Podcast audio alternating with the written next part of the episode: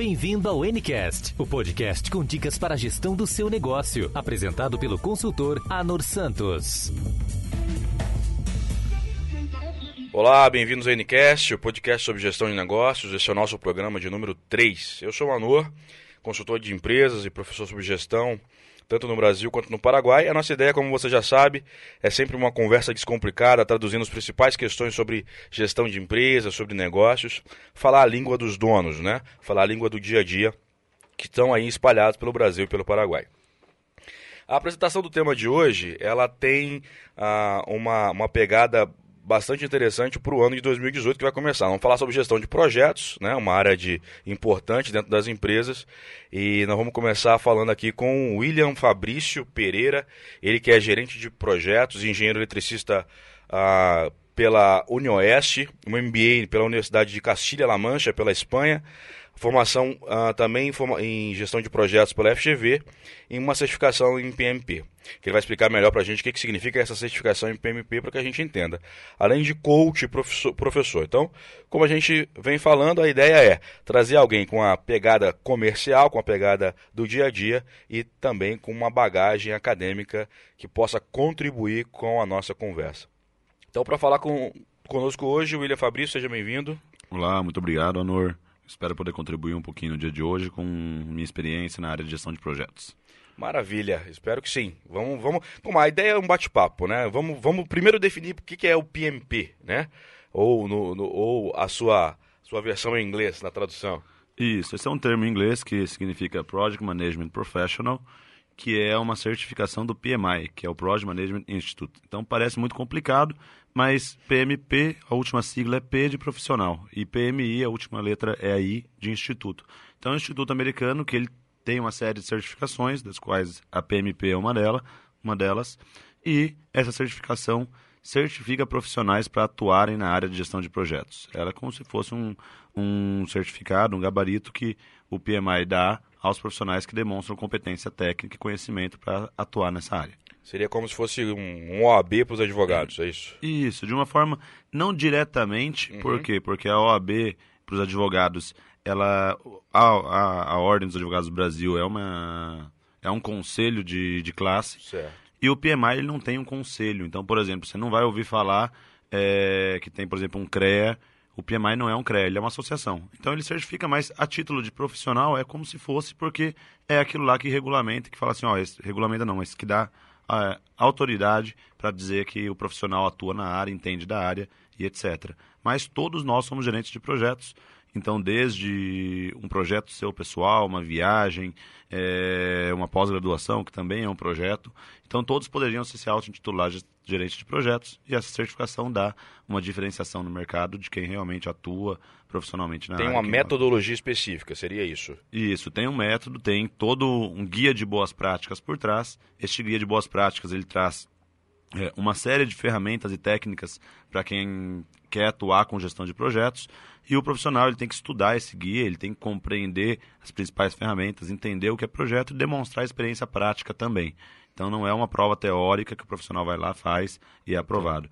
Então é um instituto independente, ele faz a prova, mas você também tem toda a parte de comprovação de experiência técnica. Maravilha. E quando a gente fala de, de gestão de projetos, por exemplo, é, a gente está falando de um processo só de planejamento ou um processo também de execução? É, o que, que vamos traduzir né, em, em, termos práticos o que, que seria a gestão de projetos? É, ele é um subitem do planejamento estratégico. Vamos, que, como é que você traduziria isso para nós? Legal. É, sempre quando eu vou comentar isso, eu acho que é, é interessante trazer alguns exemplos que eu uso, tanto em sala de aula como até com minha família, explicando um pouquinho do que eu faço, que por vezes eles não entendem. É, não entendiam, hoje já entendem, né? Muito melhor.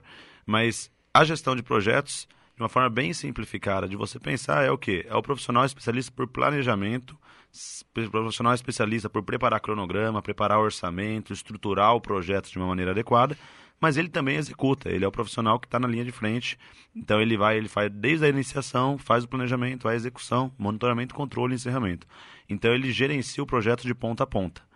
Então esse é um aspecto que é importante, mas uma forma fácil de memorizar inicialmente é você pensar que gestão de projetos é, é o que o pessoal acaba levando muito, né? É o que? Planejamento, cronograma, orçamento, etc. Mas o profissional está ali liderando a equipe, traduzindo, gerando entregas, trabalhando em cima do projeto. Não é um cara planejador que só fica atrás da mesa e fazendo cronograma, etc. Não, ele passa por, em pesqu diversas pesquisas apontam que ele passa mais de 90% do tempo se comunicando. Então, é um profissional que está com a equipe, está com o fornecedor, está é, tá avaliando o risco, está discutindo. Então, em suma, é um profissional que entende muito de planejamento, mas que coloca o projeto de pé e entrega o projeto. Entendi. E o, as etapas do planejamento de uma gestão de projeto, a gente, por exemplo, no momento de planejar a gestão, né? Porque é, eu, vamos pensar assim, ó, quando a gente fala de gestão de projetos, eu posso tanto é, tanto o projeto do churrasco do final de semana, quanto o projeto de construção de uma hidrelétrica, por exemplo. Seria isso. Perfeito. Né? Por exemplo, nesses casos, óbvio que eu estou sendo bem, né, bem é, bem simplista quando eu falo do churrasco no, em relação à gestão de projetos, mas é, acredito que por conta, inclusive, do PMI, deve ter algumas etapas que são sempre básicas para começar a se falar em gestão de projetos. Perfeito, Anor. Há algumas etapas básicas. É, do ponto de vista de PMI, a gente chama de ciclo de vida do projeto. E o ciclo de vida do projeto ele tem as cinco grandes etapas, que é, que é o que foi comentado anteriormente: iniciação, planejamento, execução, monitoramento e controle encerramento. Na iniciação, ainda tem uma, uma etapa, é, há alguma uma uma, como se fosse uma pré, uma, pré é uma, uma, uma, parte inicial da, da iniciação, que é a análise de viabilidade econômica financeira. É você avaliar se realmente aquele projeto ele é viável, ele não é, se ele traz retorno financeiro, retorno é, de imagem, retorno é, comercial. Então, fazer essa avaliação é, do projeto vem antes do início do projeto, é o que nós chamamos de business case, ou em alguns casos business plan, que é onde você vai estudar, entender se o projeto faz sentido ele, ele ser executado ou não. Esse é um processo muito alinhado com o planejamento estratégico, que de uma forma muito simples para a pessoa que está nos escutando hoje, é, toda empresa ela tem um tripé muito forte, que é o quê? Estratégia, projetos e processos. Independente da empresa que for, você pode até fazer um paralelo disso para a sua vida pessoal. Você também tem uma estratégia, por exemplo, de ser um bom profissional, um bom engenheiro, o melhor arquiteto da região, o melhor médico do país. Então, cada um também tem uma estratégia pessoal que é onde quer chegar. E para isso você tem que desenvolver estratégias, projetos e processos. Então, assim, para você ser, por exemplo, ah, o melhor arquiteto da região, você tem o quê? Você tem que fazer uma pós-graduação, você tem que fazer um mestrado, você tem que fazer cursos, se atualizar. Então, tudo isso são projetos. E os processos é o quê? é tudo aquilo que você faz rotineiramente dia a dia. Então, todas as suas rotinas são processos, de uma forma bem simples de, de comentar e explicar. Mas basicamente é isso. Então, o planejamento estratégico ele se desdobra sempre em projetos e processos, que são as ações e atividades. Então, acho que esse é o, o vínculo e o link interessante entre projetos e estratégia, porque ele traduz o que está na cabeça do dono da empresa em ações específicas e práticas. Então, não fica só aquela discussão de, ah, não, mas esse, o futuro da empresa é esse, vamos para cá, vamos para lá, e vai até o pôr a mão na massa. Então, isso é interessante porque está disposição de todos e gera resultado. Maravilha. No caso, você, você disse que, por exemplo, é, dentro do processo de gestão de projetos, o, o, profissional gestor de projetos, ele tem aí, segundo você, 90% de atuação em comunicação, né, em, em, lidar com o processo de comunicação.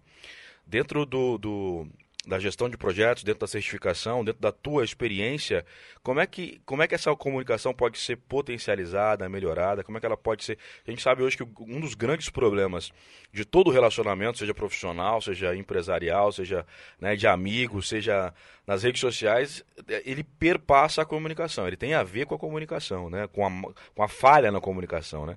O que, que há de, de diferenciado no processo de comunicação, de controle, enfim, uh, que, que um gestor de projetos precisa se preocupar. Não, perfeito, Anor. A grande maioria dos problemas são causados por comunicação falha, conforme você mesmo comentou. É, porque por vezes a pessoa gostaria de dizer uma coisa, mas acaba se expondo, é, colocando de uma maneira inapropriada, ou acaba falando de uma forma que dá a entender outros aspectos, ou até mesmo às vezes a pessoa não comenta ou usa um tom de voz, uma postura corporal, é, aspectos que passam o que ela gostaria de dizer realmente fica mal entendido ou gera é, algum tipo de ruído. Do ponto de vista do PMI, ele tem também é, transversalmente, além do ciclo de vida, que é iniciação, planejamento, execução, monitoramento, controle e encerramento, ele tem os temas de estudo, que é o que nós chamamos de áreas de conhecimento. E a comunicação é uma área de conhecimento. É o quê? É um tema onde você estuda como se comunicar melhor e como desenvolver estratégias de comunicação para realmente fazer o seu projeto ser de forma mais efetiva e eficaz. Então, ali você vai desenvolver, por exemplo, você vai estruturar desde o processo de reuniões até o processo de é, e-mails, relatórios. Você vai entender todo, tudo que transpassa o projeto para você conseguir comunicar em níveis diferentes. Então, assim, o, o, tipo de comunicação com o diretor, com o presidente, é totalmente diferente de uma comunicação com um membro da equipe, com um gerente. O grau de. A informação não é a mesma, por mais que o projeto seja o mesmo, a informação não é a mesma que tem que chegar para cada um desses. Então, por exemplo, o gerente, o, o, diretor da empresa, o dono, ele não quer saber muito de, muitos detalhes de como está a atividade do dia a dia, tem que ser um relatório, por exemplo, mais simples, mais objetivo, mais direto. Já a pessoa que vai executar, sim, ela tem que saber todas as informações sobre o trabalho que ela vai executar, quais são as atividades, quanto tempo leva, é, qual que é o escopo do trabalho. Então, o PMI ele traz como uma de suas áreas de conhecimento a comunicação, no sentido de você conseguir estruturar isso de uma maneira adequada e de você conseguir formalizar um processo de comunicação que ajude na gestão e que faça com que isso seja mais simplificado e reduza o número de problemas. E aí o profissional de, de, de, de projetos, de gestão de projetos, ele vai meio que criar processos para essa comunicação, ele vai padronizar essa comunicação, é isso? Perfeitamente, ele vai padronizar essa comunicação para que todos estejam é, ciência da forma correta a se comunicar dentro do projeto. Maravilha. Bom, é, quando a gente fala de, de projeto, né, a gente está falando de algo que tende a ter aí pelo menos um, um, um, prazo né, médio, de médio a longo. Né? Ok que tem projetos de curto prazo também, mas talvez seja menos comum a demanda aí de, de, de grandes recursos para projetos curtos. Ah, quando a gente fala nessa terminologia de gestão de projetos, eu tenho como medir os riscos antes, eu tenho como, por exemplo, faz parte do método é, mensurar, já, já se antecipar algumas coisas, ou isso não tem a ver com, necessariamente com a gestão do projeto, está mais com, de repente, com planejamento estratégico, por exemplo, com análise de cenário, que é bem comum dentro do planejamento estratégico. Porque eu estou entendendo, e aí eu queria que você voltasse a esse tema, respondendo a duas perguntas.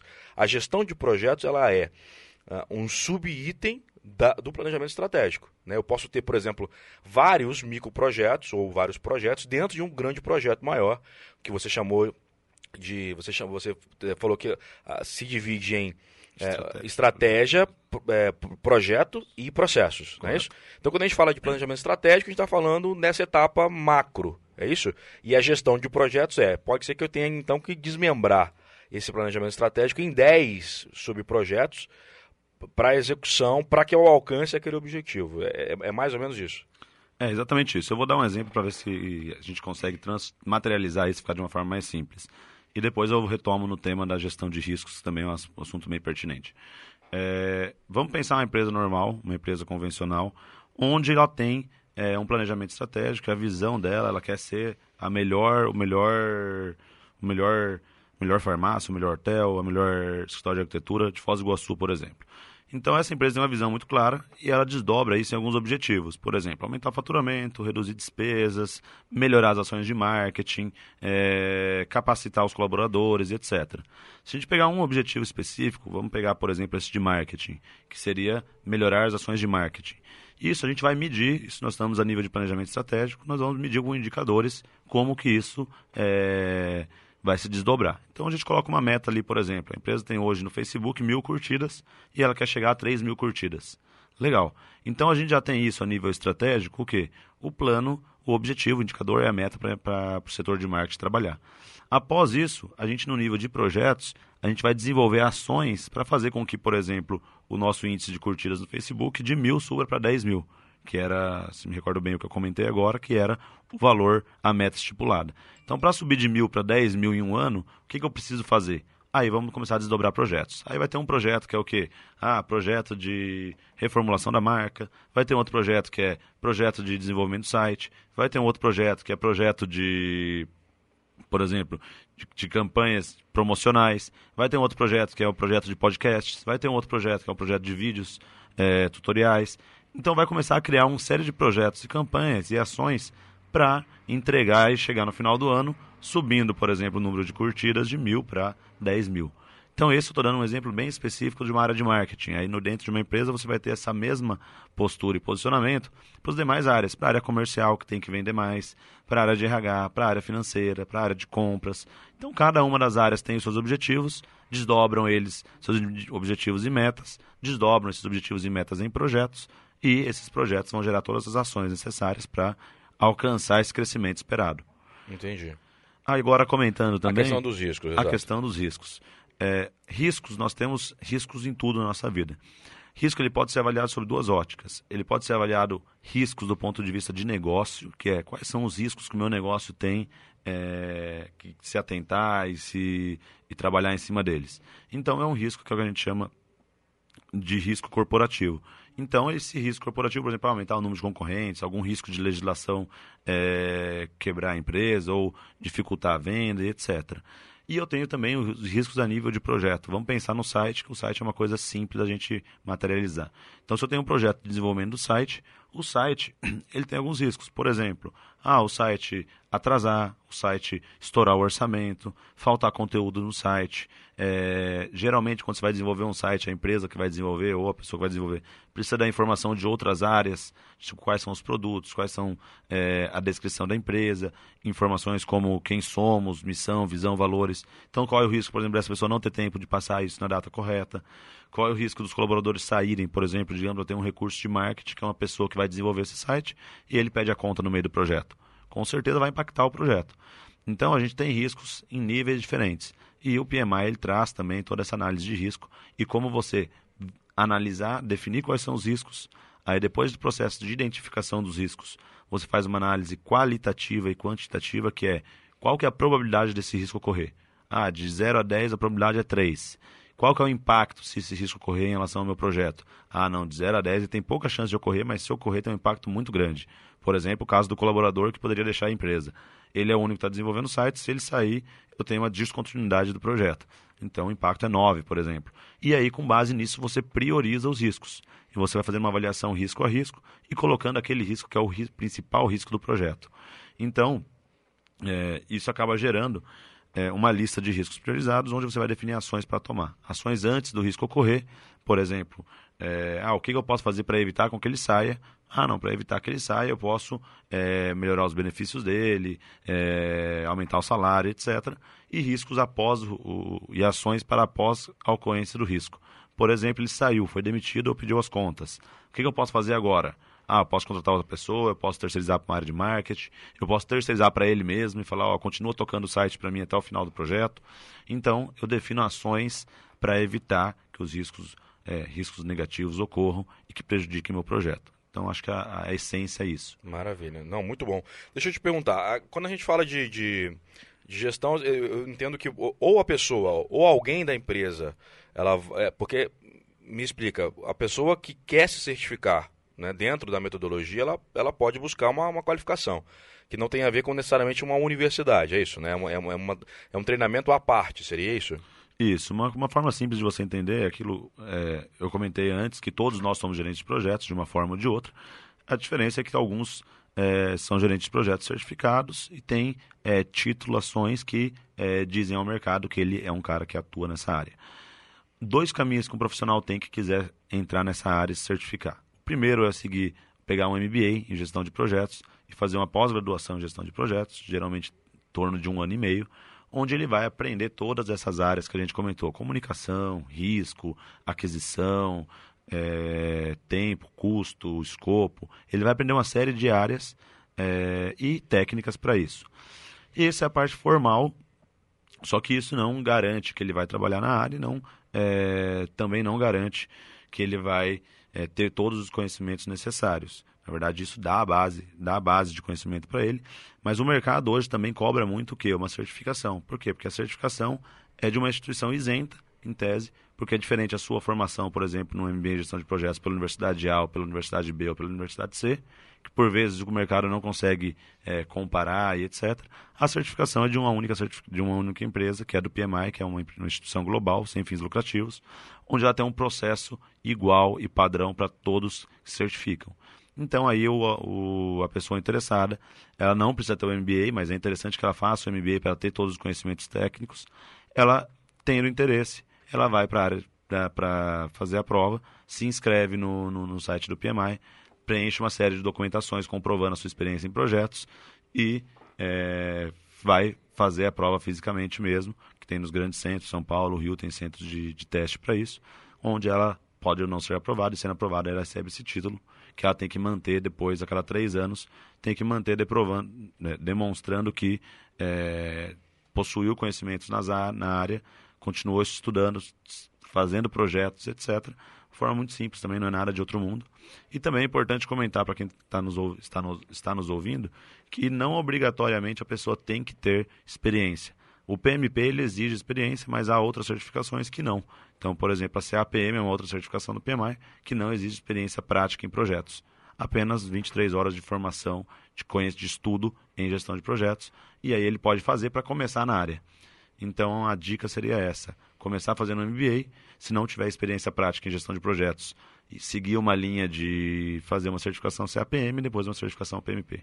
Essas são algumas, tem diversas outras certificações, mas são as mais reconhecidas no mercado de trabalho hoje. Maravilha. E uma, vez que eu não queira, uh, porque eu estava pensando o seguinte, uh, dizer para quem está nos ouvindo, beleza, uma, ve uma vez que eu, queiro, que eu queira me certificar, eu tenho que estudar, eu tenho que buscar uma certificação.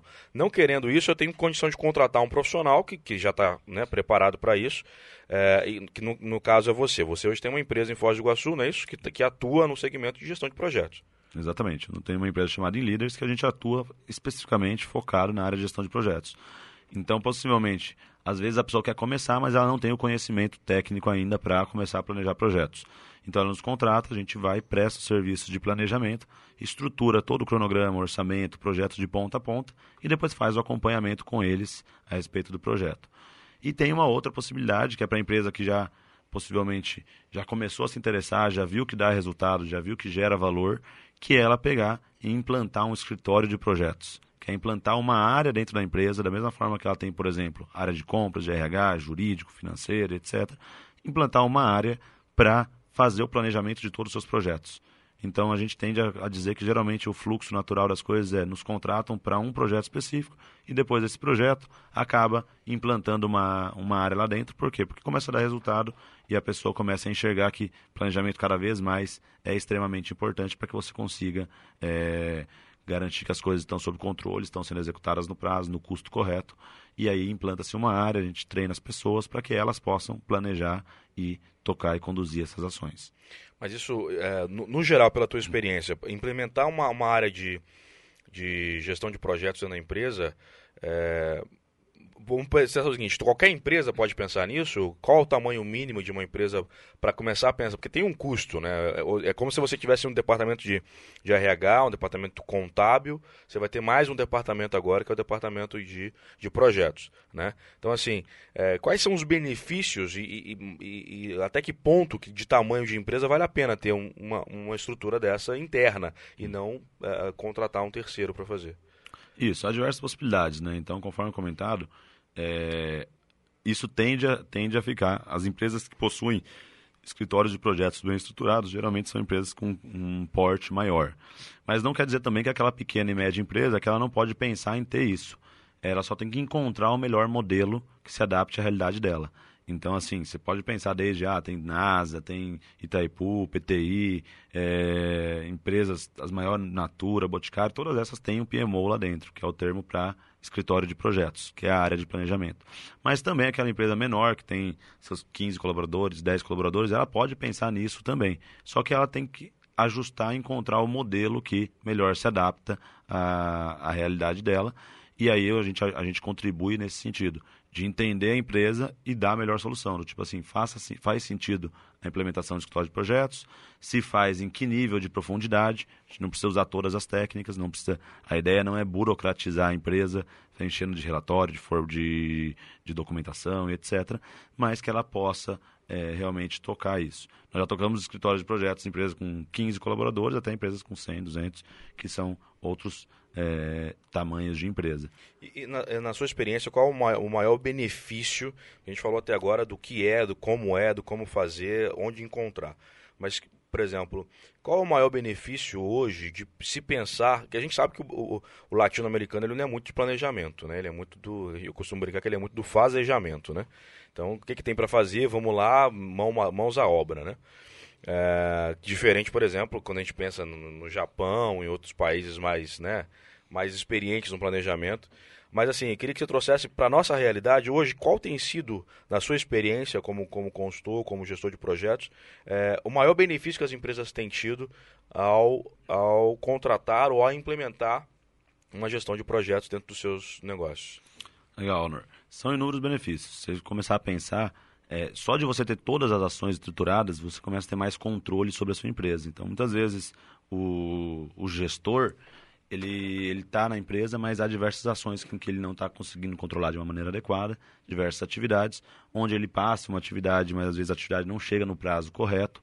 Então é muito natural é, nesse processo a questão da gestão de tempo, gestão de custo. Então conseguir fazer mais com menos, conseguir entregar mais valor é, é um benefício muito claro que o escritório de projetos dá é, reduzir atraso de projeto, reduzir estouros de orçamento. Então, o projeto começa com um orçamento, por exemplo, de 10 mil reais e termina com orçamento de 18. Por quê? Ah, não, porque não previu certinho o que deveria ser feito, como deveria ser feito. Também tem toda a questão de é, alocação de recursos. Então, por exemplo, qual colaborador vai fazer o que e quando? Então, isso ele começa a ter controle. Imagina você chegar de manhã, um dos trabalhos que nós fazemos, é, você chegar de manhã na sua empresa, a gente faz, nós fazemos uma reunião de planejamento, onde nessa reunião de planejamento são definidas todas as atividades para a semana inteira. Então você sabe o que cada colaborador seu vai estar fazendo cada um dos dias e você sabe e diariamente há um outro processo também, que são reuniões diárias que nós chamamos, que são reuniões diárias de 15 minutos, 15 minutos cronometrados, então isso não se estende. E nessas reuniões diárias você já consegue entender o que cada um vai fazer, como vai fazer e aonde isso vai estar tá vai estar sendo executado. Então isso começa a dar controle, começa a dar gestão e começa a dar indicador. Então ele começa a realmente ver os projetos e é, esses projetos acabam sendo entregues é, em prazos menores, em custos com custos menores. Por quê? Porque você está se planejando e você está entregando muito melhor aquilo que você é, previu inicialmente. Entendi. E quando a gente, como é que a gente fala para tratar o urgente? O PMI também tra trata o urgente? Isso daí eu vou linkar com aquela sua pergunta anterior. Existe urgente, sempre vai existir. É, a única constante na vida é a mudança, então sempre vai ter mudança, nem sempre o projeto que vai começar de um jeito terminar exatamente igual, então ele vai mudar. Só que o gestor de projetos, como trabalha muito bem a questão de riscos, que é o que nós, um tema que nós tínhamos comentado um pouquinho antes, ele prevê o urgente e ele tenta é, e ele busca sempre minimizar com que esse urgente ocorra.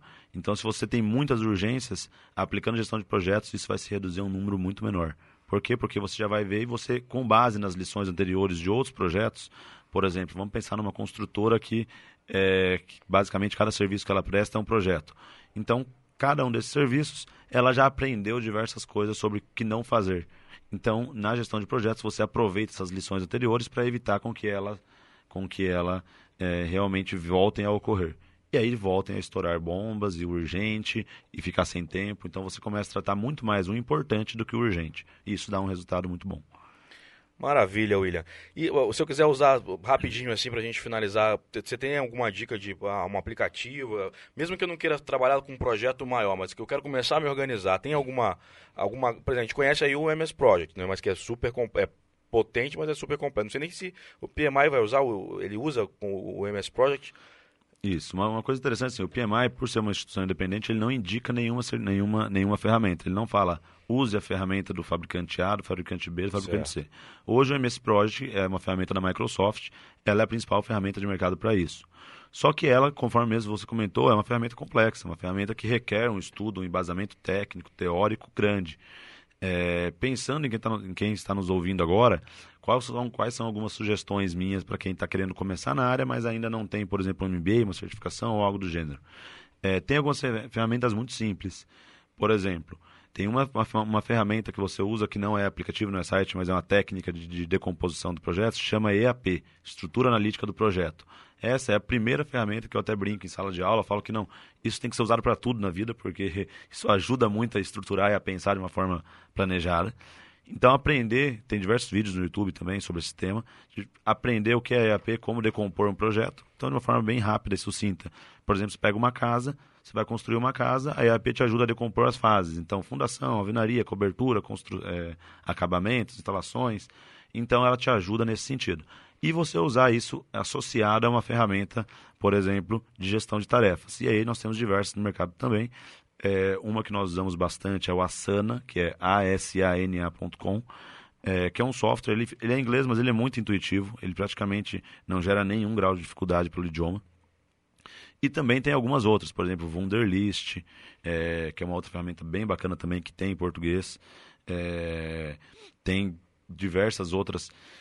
O próprio celular no, no, no iPhone ou no, no, no, iOS ou no, no Android tem as ferramentas de gestão de tarefas. Então a sugestão é começar, por exemplo, com uma EAP e uma Asana que está é, de excelente medida para você começar já a ter controle e gerenciar o projeto. Maravilha. Bom, estamos finalizando aqui o nosso programa 04 da NCast. Uh, com o William Fabrício, queria agradecer a presença, ele que é consultor, é gerente de projetos, uh, formação pela Unioeste Engenharia Elétrica e MBA pela FGV e também com certificação no PMI, que ele explicou para nós o que significa. Querendo saber um pouco mais, estamos à disposição. Acompanhe nosso canal. O próximo programa a gente vai falar um pouquinho sobre gestão de pessoas. Um grande abraço. Queria te dar, né, te agradecer, William.